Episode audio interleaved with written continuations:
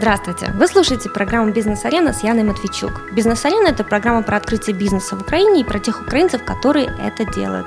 Сегодня у нас в гостях Игорь Степанов. Игорь, здравствуйте.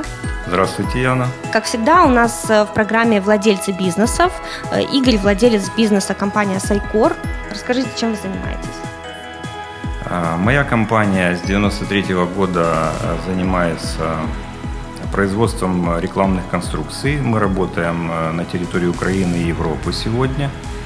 А также с недавнего времени я э, пробую себя в бизнес-консалтинге. Это мой новый челлендж, вызов. И, соответственно, э, у меня уже есть ряд наработок и есть чем поделиться с вами сегодня. Э, да, впереди у нас тема интересная как для начинающих предпринимателей, так и для тех, кто уже давно занимается своим бизнесом.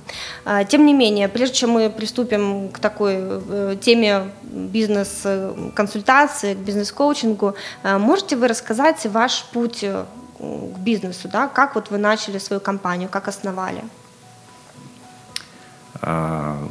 Конечно. Э, я э, закончил художественное училище, и в 93 году, как э, многие начинающие предприниматели, союз развалился, и все мы попали в этот один рынок. Пришлось выживать, соответственно, лучше всего я умел производить рекламные конструкции, то есть условно рисовать щиты я за это и взялся, и э, буквально 15 лет э, занимался этим бизнесом, также пробовал себя в разных других направлениях. Это и оконный, и строительный бизнес.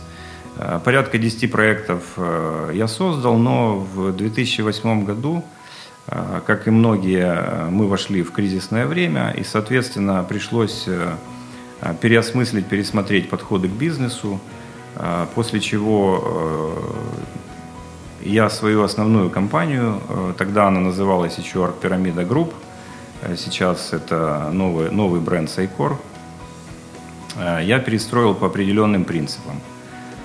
Это дало отличные результаты. Мы вернулись на докризисное время и сделали хороший прирост.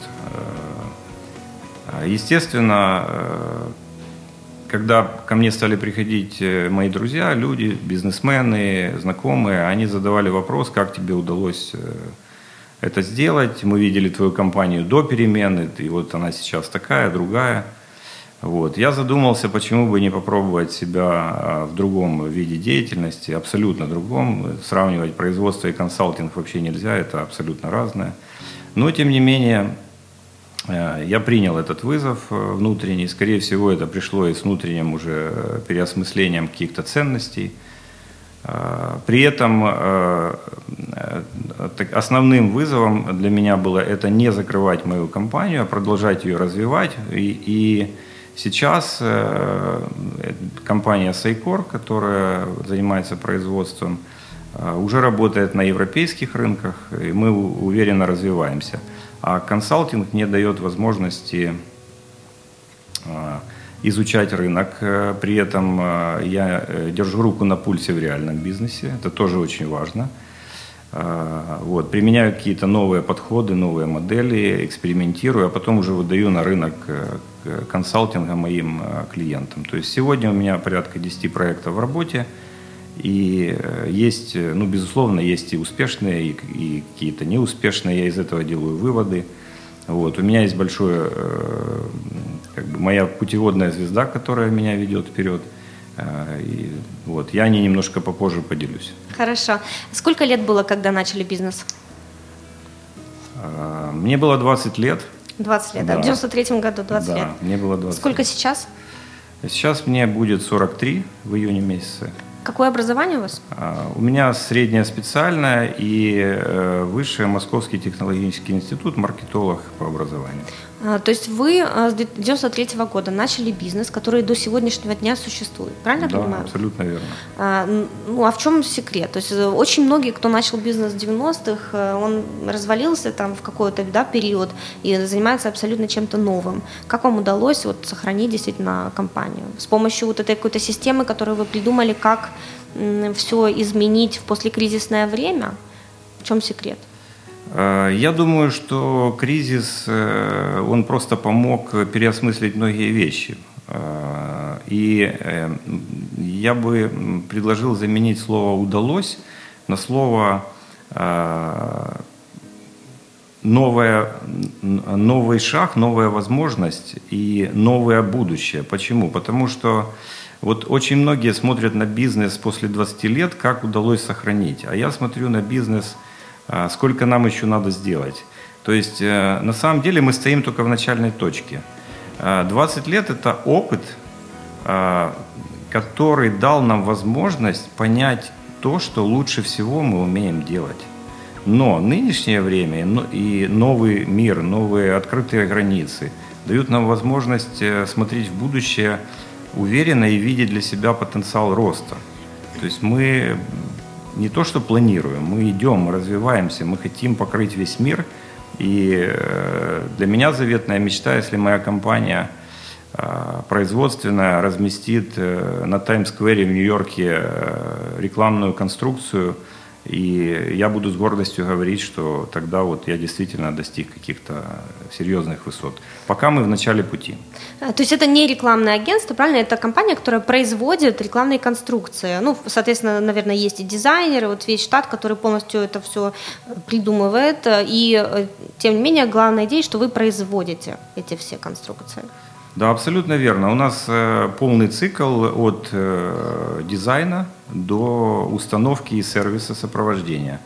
Э, притом для нас было очень интересным открытием, что не имеет значения расстояние. Мы э, дальше всего наша конструкция размещалась э, от Днепропетровска на, на расстоянии 4,5 тысячи километров. Это Португалия. Э, город э, Саграш, э, заправочную станцию мы оформили в течение двух месяцев, что не смогли сделать португальцы. Хорошо, встречный вопрос. Почему покупают так далеко ну, конструкции рекламные, хотя, казалось бы, ну, мне кажется, это очень много компаний, которые производят такие подобные виды работ, делают. Или производство есть не у всех? Ну, то есть почему Про... Португалия заказывает в Украине? И как вообще с таким производством можно выходить на европейский рынок? А, производство есть у многих, э, рынок очень конкурентный. Э, в Украине сейчас, э, если сказать сленгом современного времени, рынок лежит, потому что мы очень зависимы от развития сетей, Соответственно, почему покупают? Ну, у нас есть все преимущества. Мы реально дешевле. То есть э, пока э, наша, э, ну, к счастью или к сожалению, рабочая сила стоит дешевле, энергоресурсы дешевле, материалы, что удивительно, в Украине дешевле, потому что наценка для украинских компаний – имеет специальные условия. А вы все делаете на украинских материалах? Конечно. Нет, мы делаем на, а, частично на украинских. Это металл, к примеру, там, э, ну, то есть то, что производится в Украине. А, и частично на европейских. Но европейские э, компании, э, торговые компании, которые продают в Украину материалы, для Украины дают специальные наценки. Для нас угу. это тоже было открытием. То есть мы в, э, в Португалии не могли купить материал, которого не хватало, потому что он стоил дороже в несколько раз, чем мы его отправили отсюда. Такой интересный факт, но тем не менее. Более того, мы, кроме того, что мы дешевле, процентов на 30-50, это я не ошибусь точно, что мы дешевле. Э, мы еще быстрее. Это тоже очень важный э, аргумент – Почему? Потому что европейцы ленивы по сути своей. Да. да, в Португалии это особенная вещь, это сиеста, да, это желание э, загорать на пляже. А мы работяги, мы хотим работать, мы голодные, мы стремимся что-то сделать. И вот, к примеру, португальская компания давала 4 месяца, а мы вложились в 2. Это месяц производства. С доставкой. С доставкой неделя, машина ехала 6 дней и э, три недели монтаж. А когда отправляешь такой э, товар за границу Украины, э, много налогов надо платить? А, В Португалии мы растаможились с нулевой пошлиной. Почему? Потому что э, все конструкции, которые э, по европейскому законодательству поставляются для реконструкции, а заправка реконструируется, они поставляются с нулевой пошлиной. Угу. Э, то есть, если это была бы стройка, то надо было бы платить налог, а если это реконструкция, то нет? Да, веро- вероятно так. Э, а в, э, мы, а у нас в стране, ну то есть нам зашли деньги экспортные, то есть и мы заплатили только э, налоги для затаможки, ну и, соответственно, все налоги необходимые э, для, для того, чтобы отправить товары э, на границы. А затаможка это дол, ну, дорого? Это вообще? недорого и недолго. Это, ну, то есть эти деньги никак не влияют на себестоимость, не очень влияют угу. на себестоимость продукции. Больше все-таки Э, влияет э, НДС и налог на прибыль. Наверное. Доставка, да, и вот эти налоги, да. Угу. Но все равно мы дешевле. Все равно выходит выгодно, да? Просто Конечно. Ну, для меня всегда была загадка, неужели э, действительно европейцам выгодно покупать в Украине вещи, которые у них тоже производятся? Да, пока выгодно. Пока выгодно. Пока. Я думаю, ситуация будет меняться, и здесь без иллюзий, да, то есть нам придется... Но для того, чтобы ворваться на европейский рынок, сейчас на самом деле самое удобное время пока мы дешевле, мы голоднее, мы быстрее, и мы, э, я скажу, мы даже креативнее в какой-то степени, потому что мы придумываем разные подходы уникальные. Э, европейцы в этом плане очень зажатые. И нам удается вот как бы клинья оставлять между их зажатостью и, и, и получать эти заказы. Игорь, расскажите, как росла компания? Сколько человек сейчас работает у вас в штате? Э, сейчас работает около 100 человек. Э, были, э, был период, когда компания, группа компаний, у меня было несколько компаний, мы дорастали до 400 человек, но в чем, в чем произошли изменения? То есть мир, сейчас пришел мир аутсорсинга, и мы многие задачи вывели на аутсорсинг. И в основном составе остались только те люди, которые Э, необходимы для ну, текущего производства. Все, что нужно дозаказывать, к примеру, юристы, э, там, необходим, к примеру, какой-то финансовый контроль или э, даже монтажные организации. То есть мы это все вывели на аутсорсинг. Даже, мы даже Э, каркасную часть, которая раньше была в составе нашей компании и варили металлоконструкции, мы тоже вывели, отдали это нашим же ребятам, которые взяли на себя ответственность.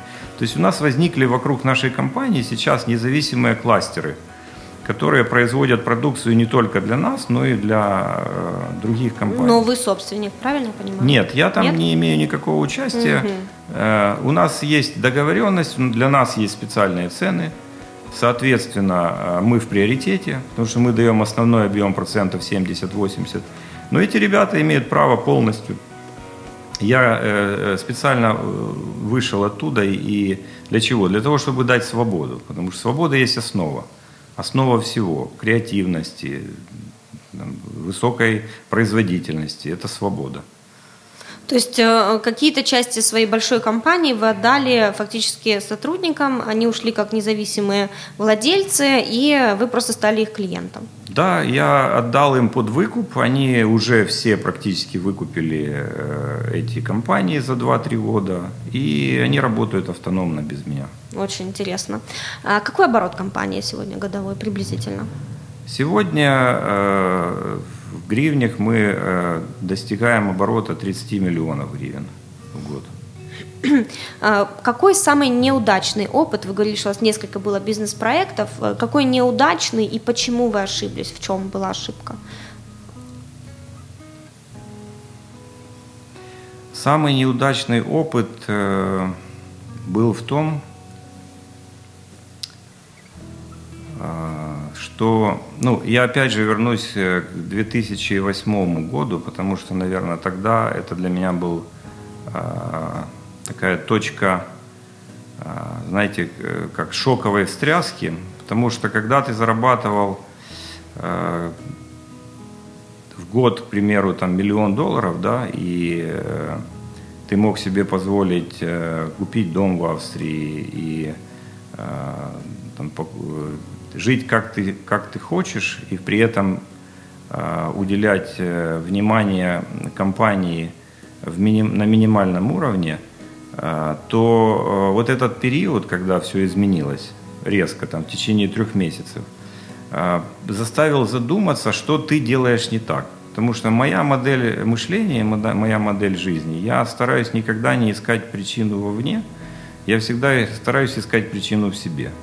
И вот тогда меня э, накрыло э, где-то порядка на полтора года. То есть я был в поиске ответа, что я делал не так.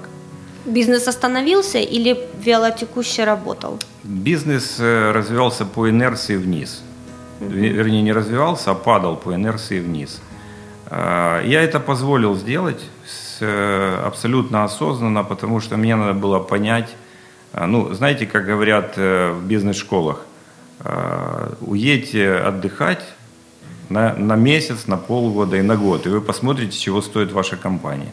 Вот у меня была примерно такая же история. То есть я в вяло текущем режиме отпустил его, и где-то за полтора года я нашел ответы на все вопросы. И в середине 2010 года, ближе к концу, я начал перемены в компании, кардинальные перемены – Сейчас об этом поговорим, потому что очень тема интересная, но тем не менее, э, какой бизнес-проект был э, неудачным? Что, что за тема бизнеса была? И почему все-таки неудача была? Вы говорили, что вы открывали какие-то да. разные бизнес-проекты. Да, э, я скажу так, все бизнес-проекты, которые были не связаны с созиданием, к примеру, торговый, у меня была сеть пивных точек – они не были связаны с созиданием. Угу. Купил пиво, э, розница, то есть продал. Э, это немножко не мое, оно не соответствует моей внутренней сути, потому что я по сути своей созидатель. Я люблю выстраивать что-то новое или перестраивать. К примеру, всегда э, я получал массу удовольствия от того, что я покупал старые здания, их реконструировал и продавал. Это было самое большое удовольствие, когда ты берешь что-то старое и из него делаешь конфету – и потом продаешь или сдаешь в аренду. То есть вот э, бизнес э, пивных точек был неудачен, потому что, ну, знаете, как на тренде, на волне. Э, пришел партнер, мы встретились с моим партнером и решили а, такой бизнес открыть. Но у нас недолго он просуществовал, мы потратили кучу денег, и в итоге, я, насколько я знаю, я продал ему долю, а он, скорее всего, закрыл. Э, то есть э, вот все, что не связано, а потом я продавал мебель тоже. То есть продажа, розница и торговля это немножко не мое. Я все-таки созидатель. А, то есть неудачная идея для бизнеса, наверное, у каждого своя, во-первых, может да. быть правильно, и ты должен, когда ищешь свою удачную, ты должен отталкиваться от того, что ты любишь, что тебе нравится, и какая у тебя, может быть, жизненная какая-то мораль, принципы, э, что тебя вдохновляет, правильно? Вот где искать идею для бизнеса? Как по вашему мнению? Идея, э, их есть несколько вариантов. То есть есть э, три варианта. Первый вариант – это когда мы э, начинаем повторять чью-то идею. Я считаю, это самый, вот, вот это как раз из моего опыта самый неудачный вариант, когда мы просто становимся копировальными аппаратами и за кем-то следуем. А второй вариант – это идти от клиента, от потребности клиента. То есть, к примеру, вы видите, у клиента есть какая-то проблема, или, или он не может решить. Вот сегодня, э, если рекомендовать, какой бы бизнес я рекомендовал начинать, сейчас очень большая проблема с заказом веб-сайтов. Да. Это колоссальная проблема. Если кто-то найдется на рынке, кто научится служить людям и делать это профессионально, а не просто э, создать сайт по своим шаблонам. Да, он услышит клиента, он поймет, он его проведет, он законнектит с продвижением и так далее. Так вот, э, вот это идти от клиента. Когда ты понимаешь, есть проблема у клиента, ты берешь, основываешь бизнес, чтобы решить эту проблему, нести ему пользу. И есть еще один вид бизнесов, которым, э, наверное, иду я сегодня. Это бизнес от твоего таланта и от твоих способностей – то есть у меня, э, я с детства рисовал, да, и бизнес у меня рекламный, но у меня еще есть талант, э, э, возможно, это высокопарно будет сказано, да, но я обладаю стратегическим мышлением. То есть я вижу, что происходит впереди, и могу сегодня заложить какие-то фундаментальные вещи, которые будут. Вот. И это умею донести людям.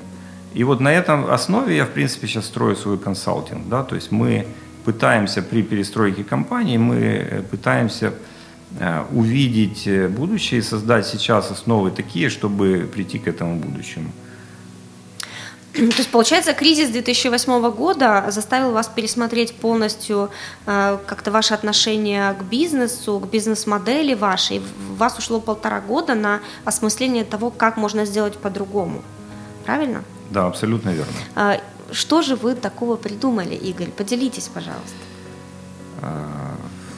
На самом деле я э, не придумывал э, ничего. Что произошло? А, все 15 лет, которые я строил с 93 по 2008 э, год, я был в операционном управлении и, как сказать, строил бизнес, исходя из целевого менеджмента. То есть есть цели компании – и мы к ним стремимся, достигаем, зарабатываем наши миллионы, эти миллионы реинвестируем и так далее. То есть строим себе какой-то фундамент. А, естественно, а, заслуга, скорее всего, вот этих всех достижений, она была а, там, моего потенциала, который мне там дан от природы. Да? Люди в этом случае, все эти 15 лет, они занимали функцию э, исполнительную. Я не растил ни команду, я э, не э, уделял этому особого внимания. То есть были моменты, когда два телефона в течение дня находились возле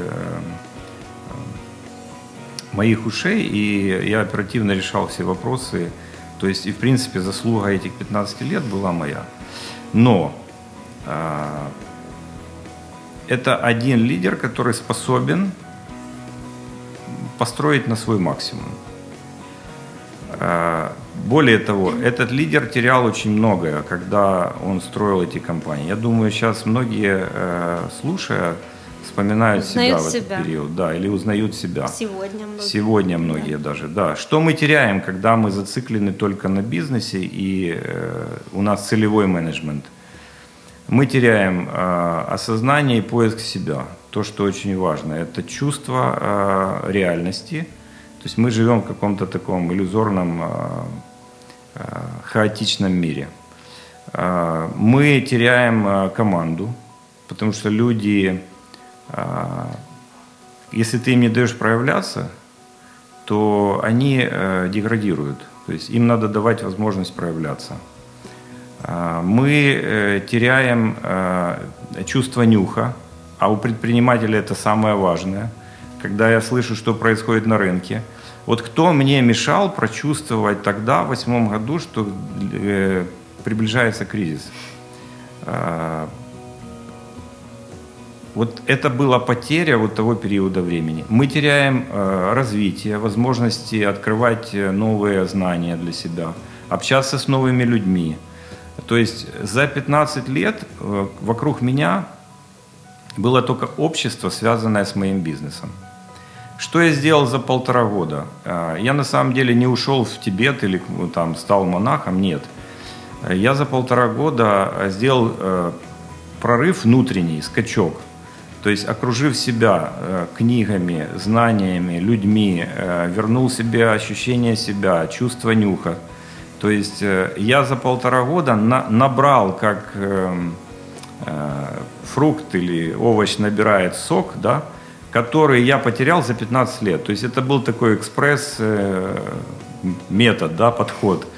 Экспресс MBA, такой да, личный. Экс, личный экспресс MBA, да. И вот после того, когда я это все набрал, Э, у меня сложилась некая новая картинка управления компанией. Я понял, что пришел новый, ну, новый век, надо по-другому смотреть. Надо, надо э, во главу угла поставить не Игоря Степанова как собственника, а надо поставить некую идею, вокруг которой объединить людей. Эта идея должна быть не просто мы производим конструкции, эта идея должна быть какую пользу мы несем, какой смысл наша компания несет в этот мир – а, и вот тогда мы начали выстраивать все вокруг идеи. То есть у нас появилась э, э, идея, э, ну сейчас она трансформировалась, выражаем бизнес, тогда мы, наша идея звучала так, робимо бизнес нашего клиента помітним, ну, заметным. То есть мы начали вокруг идеи этой выстраивать наш бизнес. Игорь, можно вопрос сразу по ходу? А идею бизнеса должен придумать собственник или э, делать это команда, я не знаю, топ-менеджеров или всей компании вместе? Как это происходит правильно? Если вы не хотите, чтобы идея, миссия, ценности, такие э, громкие слова висели на стене просто как табличка, то однозначно надо вовлечь в это весь персонал. Ну, как минимум ключевой, топ-менеджеров. Э, Безусловно, топ-менеджеры могут спустить потом это на middle management. Но чем больше вы людей сможете вовлечь, зависит от размера компании. Да? То есть если это там тысячу человек, то, конечно, уже тысячу не вовлечете. Хотя есть модели, и мы видим сейчас в больших системных компаниях специальными, э, э, ну, то есть э, такими встречами они каким-то образом, там фасилитаторы есть, мы, там, модераторы, они как-то определяют свои ценности, идеи.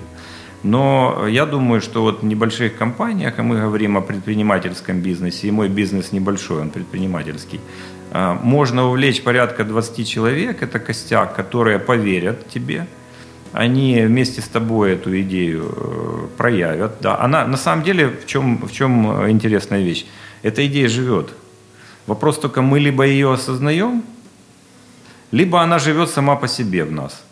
И вот э, задача э, акти активировать этот смысл, это именно ее вытащить наружу, проговорить все вместе и начать следовать ей. И тогда эта идея живет как э, инструмент, чистой воды инструмент, который является призмой принятия решений. Хорошо, то есть вы на том этапе э, сделали такую, осознали идею, что ваша компания делает бизнес клиентов заметным. Э, и как это помогло развитию? Ну вот интересно просто на опыте, что происходило дальше? А, мы еще определили также нашу ценностную платформу. И после этого а, начались все изменения в компании. То есть, э, к примеру, ну, никому не там, ни от кого сейчас не спрячешь, что в нашей стране существует система откатов. Угу. Все мы об этом знаем, да? То есть э, мы на основе своей ценностно-смысловой платформы начали смотреть, какие вещи мы делаем неправильно. То есть отфильтровать то, что не нужно. Мы полностью отказались от э, того, чтобы делиться деньгами с э, менеджерами. Да, конечно же, были потери некоторые клиенты ушли. Вот, я хотела сказать, повлияло на клиентов, да? да. Это же... Но, что интересно, когда ты делаешь такой шаг, другие приходят. Это удивительно, но к нам стали приходить клиенты, э, которые хотят работать честно, открыто. А, и это было таким очень для нас э, сильным открытием. А в нашу компанию стали приходить люди, которым э, интересно делать бизнес клиента заметным для которых свобода и креативность стала основой жизни, для которых э, сверхрезультат и сверхвызов – это тоже наши ценности, это тоже есть один из критериев жизни. То есть мы начали менять состав людей, мы поменяли полностью, сделали ребрендинг, мы по-другому оформили офис, мы поменяли полностью бизнес-модель.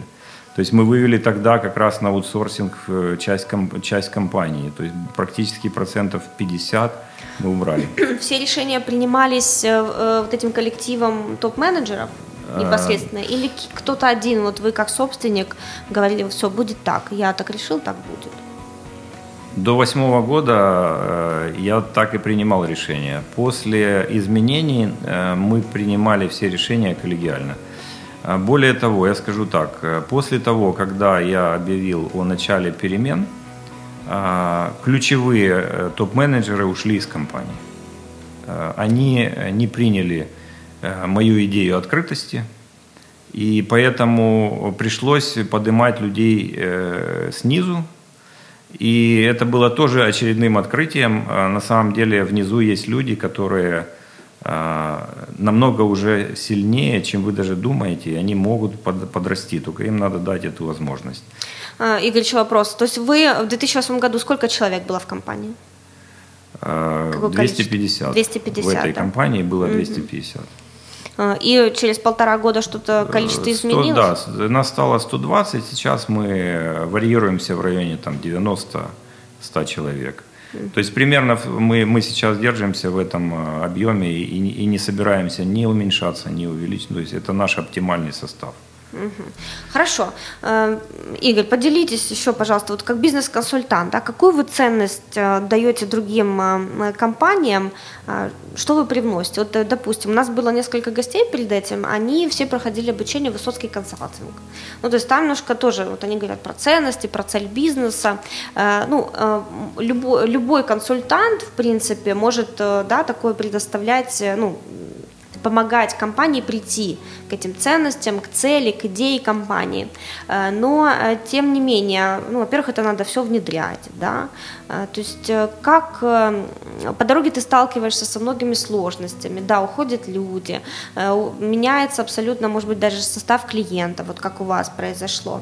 Но вы как бизнес-консультант, вот какая ценность, что вы делаете, можете еще рассказать? Когда э,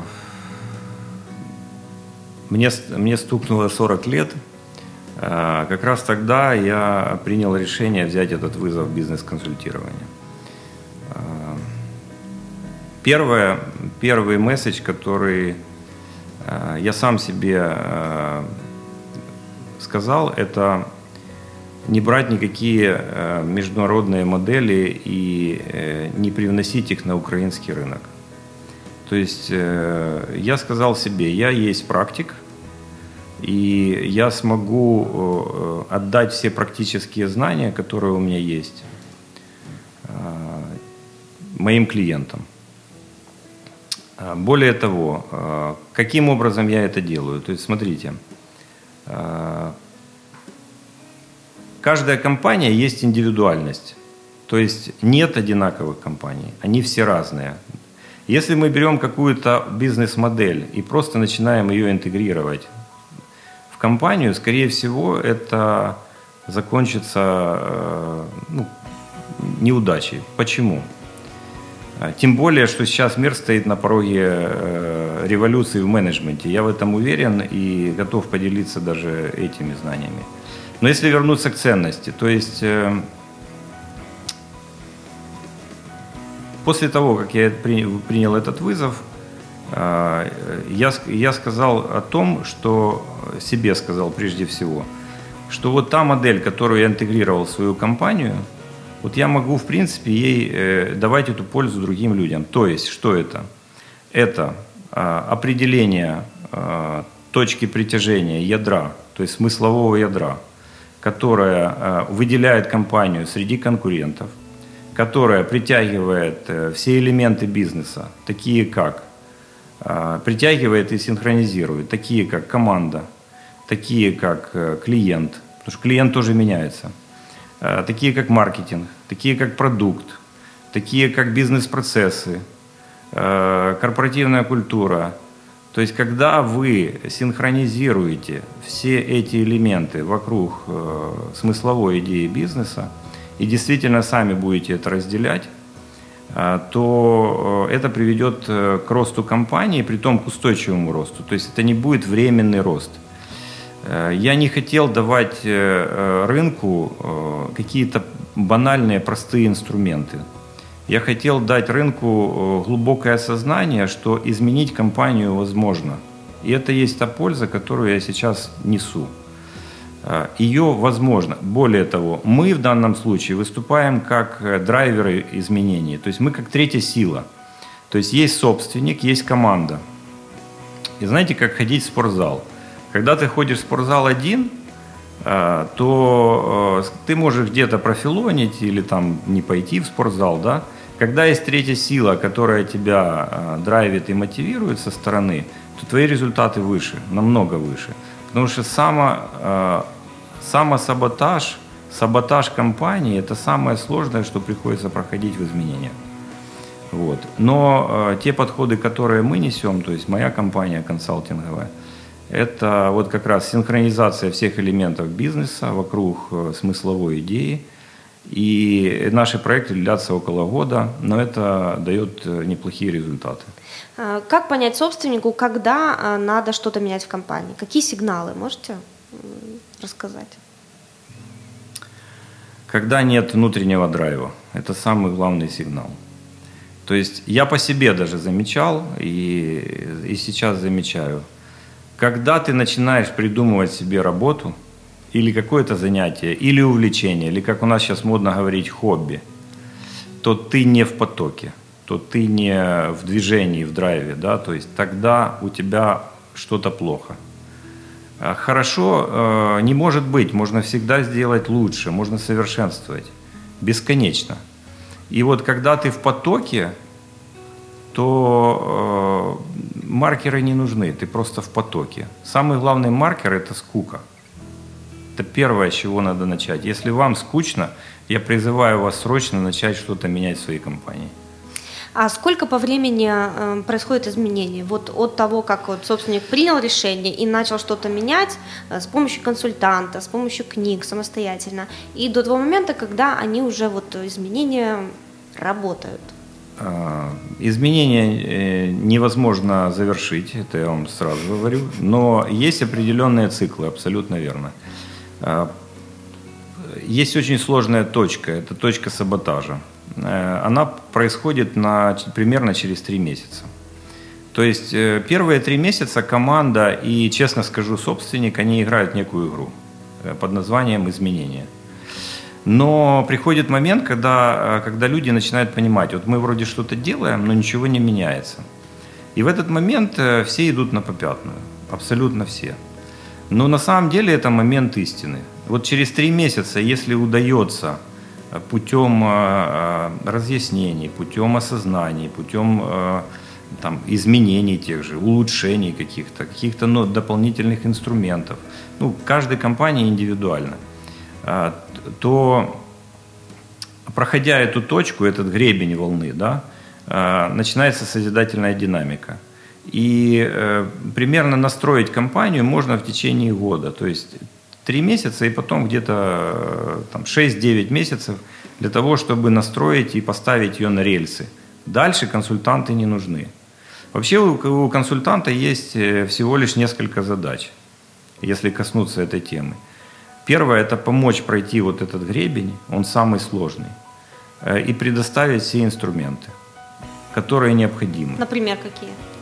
А, это а, модель работы с, с персоналом, модели отбора персонала, модели построения нового маркетинга на основе смысловой платформы, а, модель выявления смысловой платформы, там, брендинг, ребрендинг, то есть все, что нужно для изменения компании, консультант должен предоставить. Конечно же, есть э, право выбора у собственника э, брать любых подрядчиков со стороны. Но э, если вы входите в проект, и собственник говорит вам, э, вот мне нужно это, мне нужно это, мне, мне нужно это. И вот я как человек, который сам как собственник, да, и я понимаю, что такое служить людям. Если вы не готовы предоставить, то ну, грош цена этому консультанту. Э, что, когда вы заходите в проект и начинаете что-то менять в компании, сколько людей обычно, ну или сколько вообще у вас есть персонала, кто вовлечен в это, да, какие специальности нужны? Э, мы очень много привлекаем аутсорсинг, но у нас есть э, наша команда, сейчас это порядка семи человек.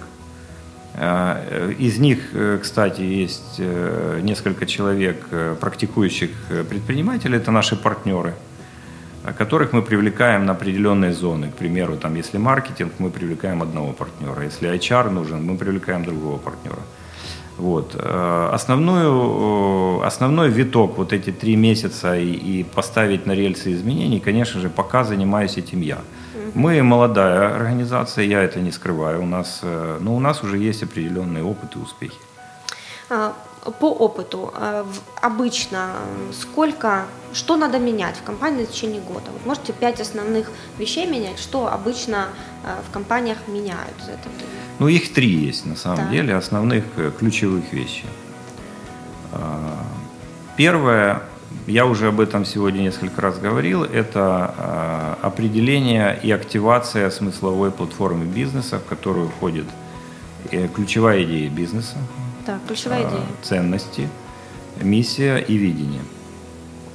Вот эти четыре элемента являются смысловой платформой. То есть их надо проявить, определить вместе с командой, активировать и э, применить инструменты, которые будут поддерживать э, э, эту платформу в активном состоянии.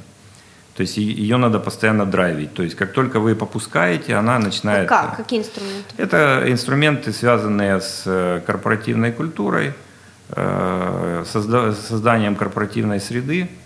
То есть здесь работают над этим собственник, может быть HR, могут быть топ-менеджеры. А как работают, что делают? И рассылку по имейлу всем делают, группа в Фейсбуке. Что и рассылка, и группа в Фейсбуке. Это набор инструментов, которые создается под каждую компанию персонально. Угу. Их порядка, ну там в течение месяца таких э, проявлений активности, да, может быть до 10. Но задача, чтобы э, вовлечь всю команду в некий процесс совместного пребывания проживания этого бизнеса. То есть люди, когда они понимают, что они на работе получают не... Они приходят на работу не работать, а проживать, э, кстати, большую часть своей жизни. Ну, минимум треть. Да, минимум треть, а многие и половину. То у нас были случаи, когда люди не хотели уходить домой. Говорили, на работе мне лучше, чем э, дома. А какой-то совет, вот какой наши слушатели сегодня могут уже применить, если у кого-то уже есть какая-то идея бизнеса, то какой инструмент вовлечения персонала а, в эту идею? А, ну да, лучший какой-то пример может. Да, быть. да, да. Луч, лучший инструмент. Э, ну, начать надо с простых вещей, начать общаться с персоналом и совместно все созидать. Это самый первый инструмент изменений. Это фокус группы, это совместные решения, это сессии. Притом собственник в данном случае, а, ему надо, надо пойти где-то научиться или, или там, курсы пройти, а, научиться модерированию и задаванию правильных вопросов. Угу. Его функция превращается в функцию коуча. Вот это первое, что нужно сделать. Это самое главное – объединить людей вокруг идеи. То есть общаться, разнес... разъяснять, коммуницировать между собой. Коммуницировать с позиции, что мы можем лучше сделать для клиента, исходя из нашей идеи бизнеса. А, смотрите, э, задач, ну, можно найти, допустим, как вариант для того, чтобы усилить это э, третью, третью сторону конкурента. Но я сейчас против конкуренции, больше за партнерство, да. Но э, задача просто объединить людей вокруг идеи. Вот делать какое-то дело вместе – это надо постоянно пушить. Их надо объединять. Можно сейчас перечислять миллион вариантов, как их объединить. А, можно проводить какие-то короткие мастер-классы разные, объединяющие э, там, не знаю, тренинги, сессии. Можно ходить в поход вместе. Можно э, там, развивать себя пойти в какой-то спортзал, на каток, э, неважно. То в общем, есть... совместные активности, да, нужны да, какие-то Да, но э, тут есть два вектора. Один вектор – это э, непосредственно связанный с реализацией бизнес-идеи.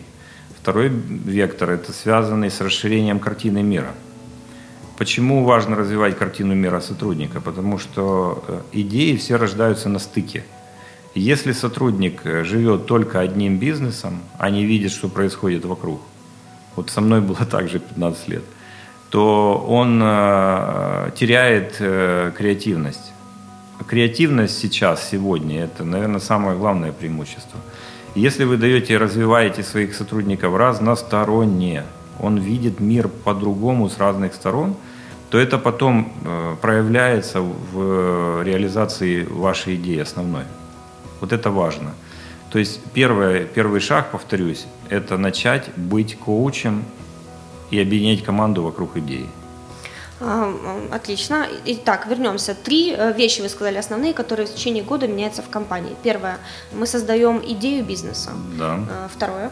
Второе, э, мы синхронизируем продукт, маркетинг, рекламные посылы, портрет клиента определяем, социальные группы. То есть мы берем вот эту часть на рынке, которая видна, и начинаем туда выносить наш внутренний, внутренний посыл, то есть то, что мы несем, какую пользу. К примеру, если мы продавали 10 продуктов, мы их сканируем э, и понимаем, что из них 3 можно убрать из ассортиментной матрицы, оставить только 7, они э, коннектятся с э, главной идеей бизнеса. 3 можно вообще не продавать. Э, точно так же с клиентом. Мы смотрим, ранжируем своего клиента – видим его портрет, понимаем, вот это наш основной, он, э, мы его любим, он наш, он такой. Давайте остальных не будем с ними работать, мы тратим на это время, деньги и наши ресурсы. То есть э, то же самое с маркетингом. Почему мы делаем те или иные активности? Э, как мы выстраиваем эту модель? Все ли они эффективны? Возможно, ну, мы часто делаем, знаете, вот делать ради делать. Все так делают – а когда у нас есть э, наша э, призма, через нее мы смотрим и, думаем, и понимаем тогда, надо это делать действие или не надо. Клиент понятен, продукт понятен, маркетинг понятен. То есть это второй шаг, который очень важен. И третий шаг – это внутренняя составляющая компании. Команда. Мы ранжируем, смотрим нашу команду. Кто смотрит, как это определяется? Опять же, всей, можно всей командой топ-менеджеров. То есть мы начинаем а, их э, ну, нехорошее слово, наверное, фильтровать, но тем не менее оно очень точно показывает. Да? То есть мы начинаем их смотреть, кто из них а, согласуется с нашей э, ценностной платформой, кто нет, кто, э, кого надо подрастить компетентно, кого можно снизу поднять вверх, кто совсем не подходит. Ну, будем честными, мы гумани... гуманисты по своей сути, да, и мы очень часто людей тянем, хотя они э, могут не подходить нам. Вот, то есть мы отбираем, мы э, то есть, э, ранжируем команду, отбираем, убираем, добавляем новую кровь, начинаем вливать. Создаем корпоративную среду, то есть корпоративную культуру, это тоже крайне важно. И уже исходя из этого выстраиваем бизнес-процесс.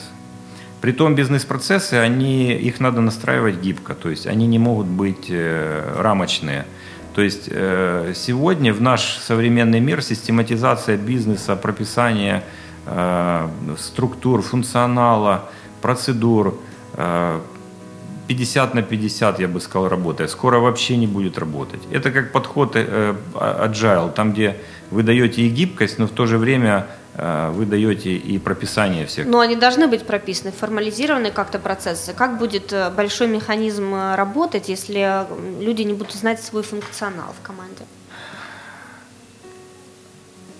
Я здесь за революционный подход, честно скажу. Я считаю, что если вы пропишете даже процессы, вот честно скажу, скорее всего, половину из них не будут работать. Здесь надо идти э, путем, э, как японцы сеют траву. Засеивается газон, потом люди натаптывают дорожки. И уже по натоптанным дорожкам кладутся камни.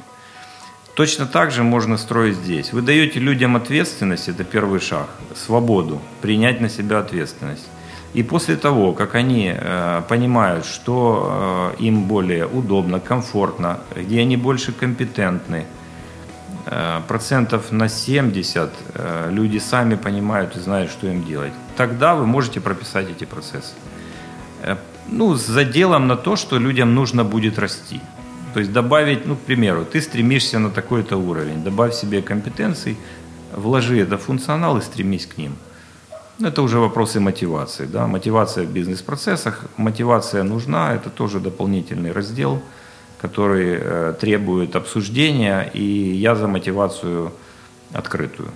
Это моя модель сегодняшняя. Что имеется в виду открытую? То есть каждый знает, сколько он получает да. процентов да. в этом плане? Не только процентов. То есть мы э, стараемся... Э, и зарплаты все знают друг друга, вы да, это хотите сказать? Да. У нас нет никаких секретов. Более того, у нас все в открытой базе, в открытом доступе все видят. Ну вот когда это все произошло, как люди реагировали? У кого-то больше зарплата, у кого-то меньше. Как они это воспринимают? А, как это? От каждого по способностям, да. То есть э, по-разному воспринимают. Нет иллюзий, то есть кто-то завидует, кто-то стремится. По-разному. Но э, и кто хочет заработать, у того есть возможность. То есть вы а, считаете это правильно показать, что какой-то менеджер зарабатывает в пять раз больше, чем его коллега рядом сидящий? Моя точка зрения, да. И я ехал к вам и читал книгу а, «Путь торговли», и там такой интересный был месседж. Если вы хотите замотивировать э, вашего продавца, дайте ему возможность заработать. Это лучшая мотивация. Простой, но серьезный. Да, да пожалуйста. Совет. Э, Игорь, вы говорили про революцию в менеджменте. Ну, то, что вы рассказываете, э, не знаю, насколько это революция, это вещи, которые э, необходимо делать. Просто в наш, у нас в Украине очень мало людей вообще начинают с идеи компании и даже задумываются об этом. Вот я лично в группе MBA сейчас занимаюсь, да, пока первый год, но когда стал вопрос написать миссию компании, 90% людей говорили, зачем мне это надо? Ну, то есть сразу, а половина из них это точно владельцы бизнеса. То есть в чем же все-таки революция в менеджменте, вот на ваш взгляд, о чем вы сказали сегодня в интервью? А, я революции еще даже не начал говорить. Так, Просто немножечко да, заикнулся для того, чтобы посмотреть будущее. Ну, давайте э, посмотрим. Мир развивается по экспоненте, да? То есть какие сейчас есть предпосылки? Во-первых, поток информации. Очень большой поток информации, и, как правило, из него огромный э, пласт э, ненужной информации. Соответственно, для того, чтобы компания выделилась, э, она должна найти свою уникальность и это донести на рынок. Это очень сложно сейчас, это крайне сложно.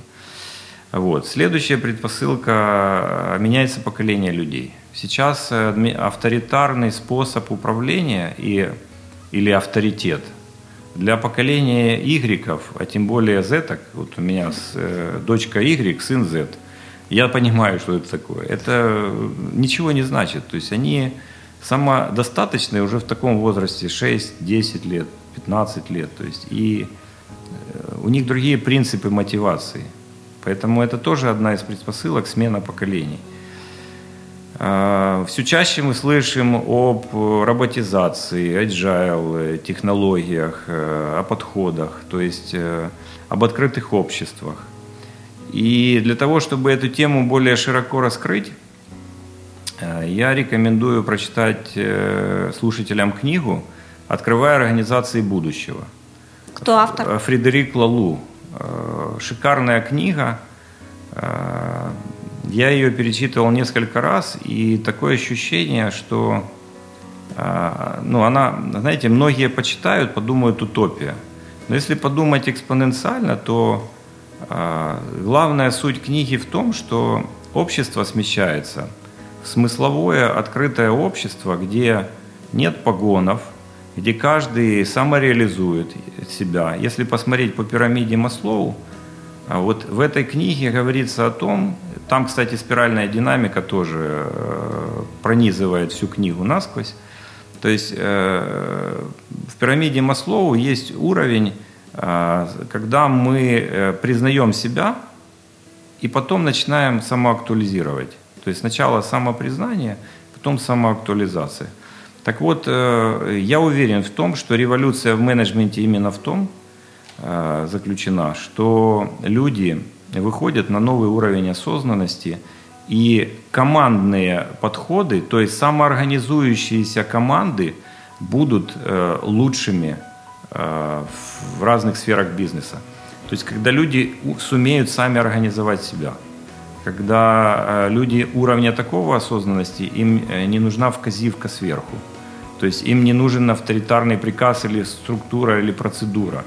Когда они понимают, ну, к примеру, производственная компания, для меня вот из книги это был такой э, очень э, сильный пример, потому что у меня тоже производственная компания. Они поставляют э, коробки передач для разных автоконцернов, Audi, Volkswagen. Так вот, у них разбито в компании, на заводе, самоорганизующиеся команды по брендам – примеру, команда Volkswagen, команда Audi. Э, и в этой команде есть и продавец, и снабженец, и э, производственники, и технологи. И они сами принимают решения, на когда выпустить продукцию, какой объем они готовы взять. Если их заваливают заказами завод, э, концерн-производитель, они принимают решение, оставаться им по вечерам, не оставаться. Какая мотивация, какая зарплата. Э, ну, то есть практически все решения, кого людей брать в команду, все решения принимаются на местах. А роль лидеров в данном случае, собственника, это роль коуча. То, о чем mm-hmm. я говорил раньше. Поэтому мир туда смещается. И тот, кто сейчас э, вот не придет к этому осознанию, по моему мнению, ну, мне кажется, что в ближайшем будущем он начнет проигрывать э, с таким сильным игрокам. Почему? Когда один лидер авторитарный, его потенциал ограничен э, его компетенциями и способностями. Когда команда лидеров, то потенциал увеличивается этой командой в разы. Поэтому он будет обгонять э, других в этом. Галия, абсолютно согласна. Буквально пару вопросов осталось уже, но э, хочу э, внимание обратить на такой момент. Я согласна с тем, что сейчас будут работать маленькие команды, даже у себя в бизнесе мы немножко перестраиваем. У нас действительно компания поделена на такие мини-команды, да, которые э, стараются нести ответственность за свой участок работы. Э, и вот в Америке тоже сейчас много статей о том, что э, любая большой даже бизнес должен быть построен по типу мелких команд, там две пиццы, да, ту пицца, то есть э, команда должна быть такая, чтобы ее можно было накормить двумя большими американскими пиццами.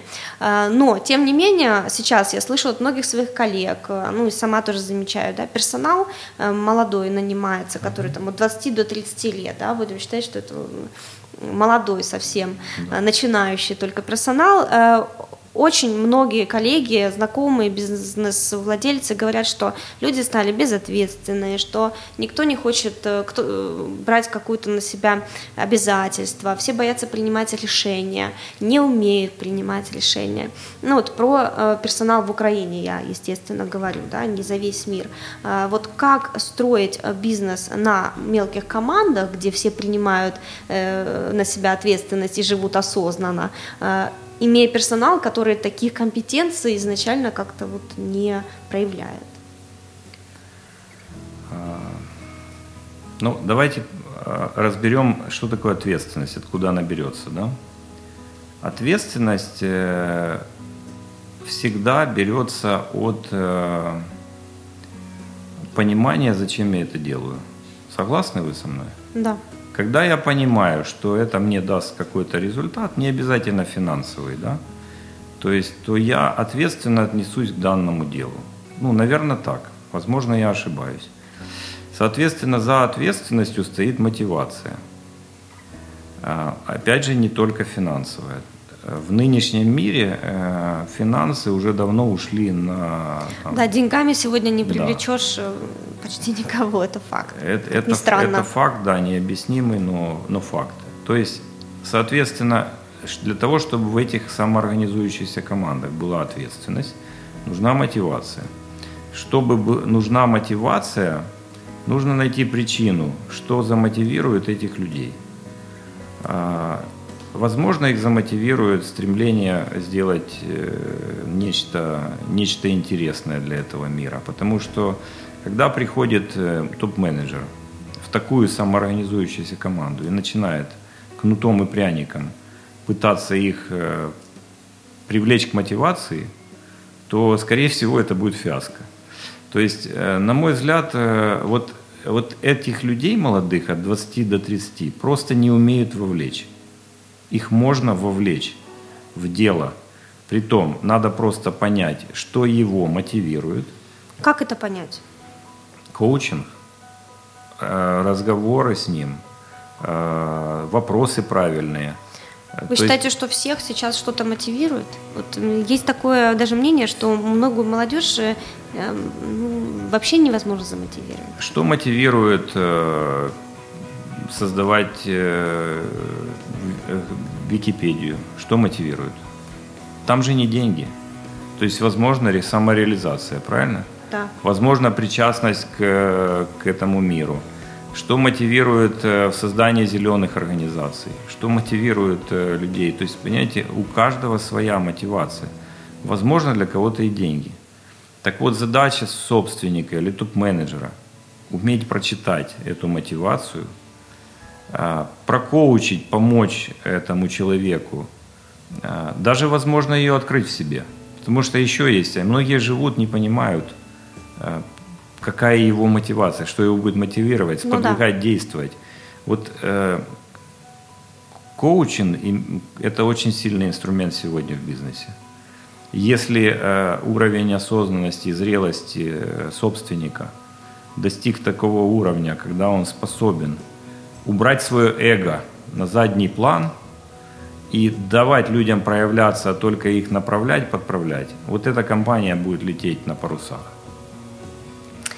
Спасибо большое э, за интересную беседу. Э, у нас напоследок по традиции каждый гость дает три совета слушателям. Это может быть советы о том, как начать бизнес, либо просто ваши самые любимые советы, которые вы бы себе дали лет так 20 назад при начале создания своего бизнес-пути. Три совета. Да. Первый совет – не слушать советов. Э, почему? Потому что а, вы должны слушать свое сердце, вот это важно. А, советовать будут все и везде, умные, такие как я, тут практики и теоретики. Но сердце вам всегда говорит правду, это самое главное.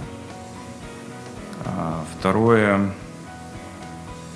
смотреть в будущее и мыслить экспоненциально, то есть что происходит, э, будет происходить завтра. Потому что вчера мы не могли ожидать о том, что э, миллион автомобилей в год, э, электромобилей будет выпускаться. Сегодня это уже реальность. Смотреть в будущее. И третья рекомендация – это когда вам очень-очень плохо, когда вы вот уже чувствуете – ну вот все уже, вот уже, ну не могу я, делаю, делаю, у меня ничего не получается или не так, как я хотел, получается. Вот уже точка, когда хочется развернуться, это как раз та точка, когда наступает э, новый период в вашей жизни. Спасибо большое. В нашей студии был Игорь Степанов, владелец компании Сайкор, компания из Днепропетровска, бизнес-консультант, человек, который отслеживает все тенденции в менеджменте а, и, собственно, внедряет их в свой бизнес. Развивайтесь, открывайте свой бизнес. Следите за новыми выпусками на сайте busarena.com. Спасибо, Яна, большое за приглашение. Успехов вам. Спасибо.